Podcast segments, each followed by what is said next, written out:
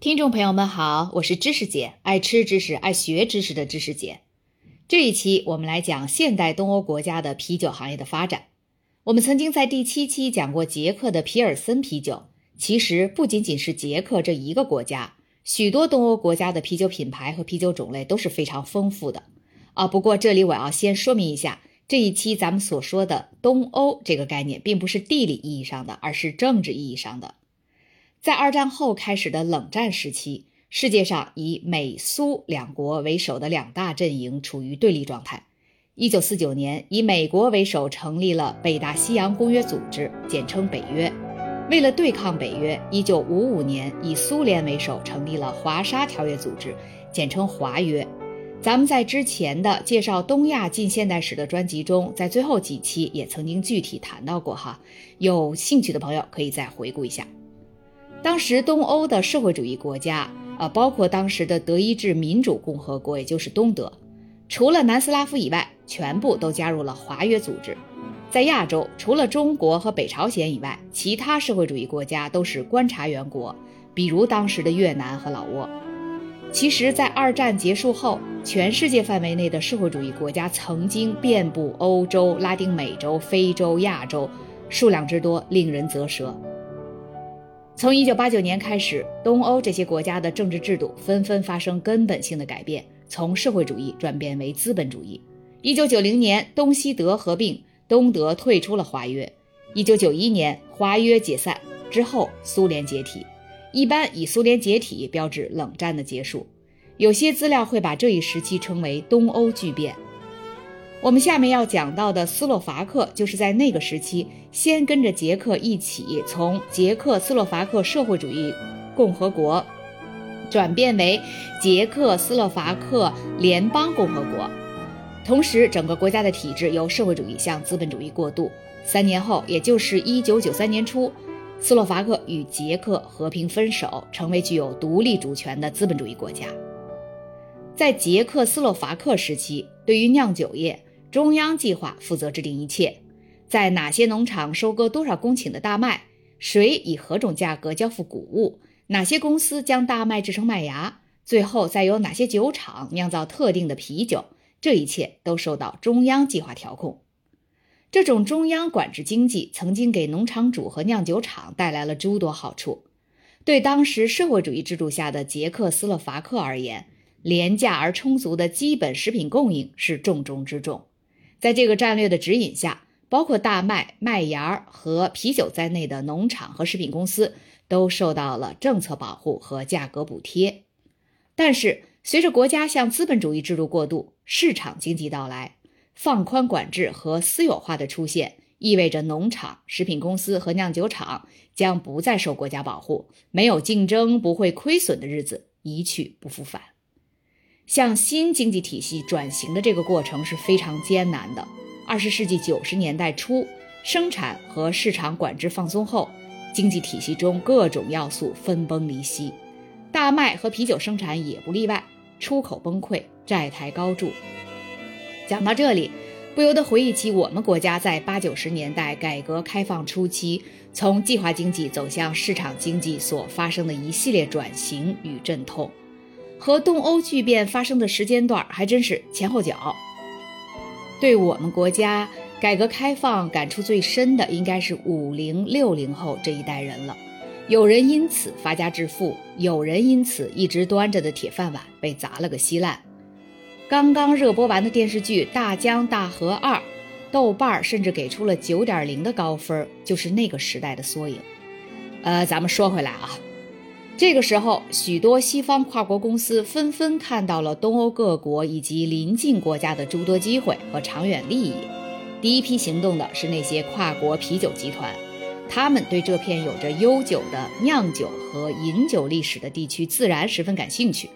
几年之内，东欧酿酒产业的很大一部分都被西方跨国集团收购了，而后者面临的挑战则是升级地方酒厂，重新恢复经营。一九九零年，一位农场主向一家新晋私有化的食品加工企业交齐了货物，要求对方支付先前约定的八百万克朗，却遭到对方拒绝。呃，这个克朗是当时的捷克斯洛伐克的货币单位。二零零九年，斯洛伐克加入了欧元区，现在的统一货币已经是欧元了。但是捷克到现在还没有加入，所以捷克的货币还是克朗。这位可怜的农场主从未料到会发生这种事，但他很快就意识到，没有办法可以追回这笔欠款了，因为在从中央计划经济向市场经济的过渡时期，相关的法律制度还是空白。没有任何条款可以遵循。在那些年里，诸如此类的奇闻异事遍地都是。在西方成熟的市场经济体系中，基础的规章制度早已实现了系统化的共同演化。但在这些东欧国家刚刚开始艰难转型，合同法及执法体系、社会对自由市场逻辑的理解，这些都还不存在呢。许多农场主无法理解市场经济是怎么运作的。大家早已习惯于接收中央计划委员会各部门发来的订单，不仅粮食销路有保障，而且价格是事先确定的。所有的生产资料，包括种子、肥料和技术的价格也是确定的。在转型后的第一个十年里，斯洛伐克大麦产量大幅下滑，年产量从9.98亿吨降至6.65亿吨。在捷克、匈牙利和波兰，大麦产量同样下跌了近三分之一。保加利亚的下降幅度就更大，从十四点八七亿吨下降到两千年的六点六二亿吨，下降了一半还多。大麦产量之所以大幅下滑，原因是多方面的。最明显的就是社会主义时期，这些东欧国家是以中央计划经济形式对农业生产体系进行补贴保护，导致大麦过度生产。而一旦到了自由竞争的市场环境中，这些农场继续生产同样规模的大麦。但是因为不再有政府补贴了，卖的越多，亏损越多。而且由于事先无法确定食品加工厂购买粮食的数量，农场主就需要谨慎投资种植谷物了。大麦农场、麦芽加工厂和酿酒厂共同构成了啤酒生产的供应链。在成熟的市场经济中，一个供应链中各环节之间的协调与配合是通过合同协商来实现的。但在转型初期的东欧国家，实现这种协调所需要的法律体系还并不存在呢。荷兰喜力啤酒集团历史悠久，喜力这个品牌也是久负盛名，在全球啤酒前五排行榜上也是常客。喜力在一九九五年收购了斯洛伐克当地具有代表性的一个啤酒品牌，同时也是个酒厂，翻译成中文名字就叫红富锦鸡。年纪轻轻、胸怀大志的荷兰人马克·伯兰德。被喜力总部委以重任，成为喜力啤酒在斯洛伐克分公司的 CEO。十年后，在接受一家荷兰媒体采访时，他讲述了对这个啤酒品牌的第一印象：酒瓶的标签上画了一只红腹锦鸡，但画的毫无生气。我首先想到的是，怎样才能让这只锦鸡显得更有生命力呢？我告诉设计师说，锦鸡是活的，要画得更加活灵活现。比如说，这只鸡的眼睛应该画出来盯着人看的感觉。咱们本期题图，我就找了一张红腹锦鸡的照片，这种锦鸡长得还真是漂亮。而红腹锦鸡仅仅是个起点。一九九七到一九九九年间，实力雄厚的喜力啤酒又收购了另外三家斯洛伐克的酒厂和麦芽加工厂。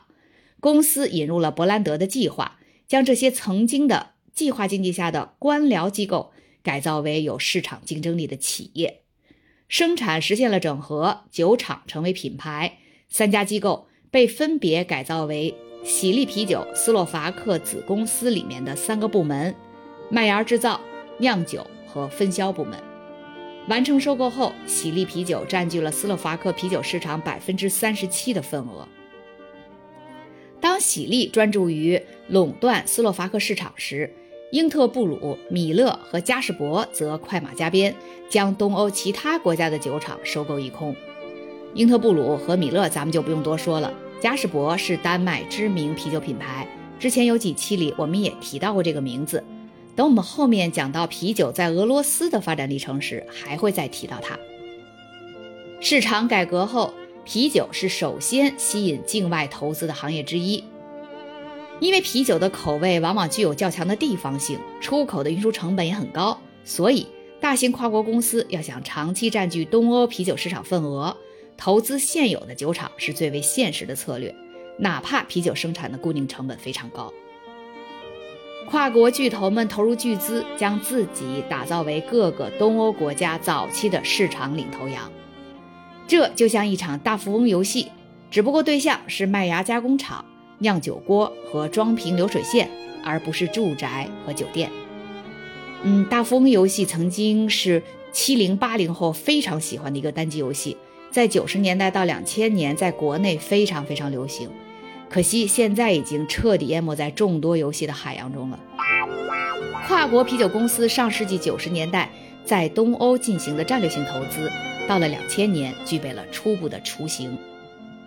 丹麦的嘉士伯主要投资北部国家，比如爱沙尼亚、拉脱维亚和立陶宛，以及俄罗斯和乌克兰，在这些国家的市场份额从百分之二十三到百分之五十不等。美国的千年老二米勒则重点发展中东部市场，匈牙利、捷克斯洛伐克和波兰；而比利时的英特布鲁则主要投资乌克兰、匈牙利和保加利亚；荷兰的喜力啤酒关注的则是中部和东南部国家，保加利亚、波兰、罗马尼亚，当然还有斯洛伐克，市场份额大概分别占到了四分之一到三分之一。其中，斯洛伐克是最高的，占到了百分之三十七。在社会主义时期，恩里奇·阿莱克萨曾是捷克斯洛伐克啤酒与麦芽协会的副主席。红富锦鸡被喜力啤酒收购前，他已经在这家酒厂担任了六年的经理。后来，阿莱克萨在回答我们每个关于收购重组的问题时，都会认真地引用一系列统计数据和测量值。再加上许多箭头、圆圈和下划线，十分生动。我们告诉他，我们不需要知道确切的数字，他仍然很执着。然而，当他把第一个纸片拿开时，我们意识到，他并非只是机械地向我们展示这些数字，而是在讲述自己的回忆，关于啤酒生产的回忆。以前我们酿酒需要四十到六十天，现在是五十到七十天。当时的产能是每年五千五百万升，现在是两亿升。被喜力收购前，我们有十五个酿酒厂，三万名员工。那时国家的失业率只有百分之二，现在我们只有八百五十名员工，而国家的失业率是百分之十四。这就是现实。阿莱克萨毫不掩饰对从前社会主义时期的留恋。但这并不影响他对收购后喜力的作用大加赞赏。他说：“如果喜力不收购这家公司，连这八百五十名员工都会失业。”阿莱克萨一天天见证着组织目的发生重大转变。作为前捷克斯洛伐克啤酒与麦芽协会副主席，他的工作就是确保生产出啤酒，工人拿到报酬，最大限度地实现就业，比盈利更重要。而且在那个时候，盈利是非法的。几十年来，很多公司一直是官僚机构，主管人员没有动力简化业务操作。而喜力啤酒的到来，斯洛伐克分公司的成立，就是为了盈利，这是一种矛盾。当时的斯洛伐克依然深陷经济下滑的泥潭，国内产业在改革后的自由竞争中继续苦苦挣扎。后来在接受采访时，喜力斯洛伐克分公司的 CEO 伯兰德一度陷入沉思。他这样描述他在斯洛伐克度过的前三年：“我当时就住在乡下，和农民们住在一起，这是我有意为之。如果你要解雇好几百人，你想住在首都，开着好车去解雇，这样是完全行不通的。”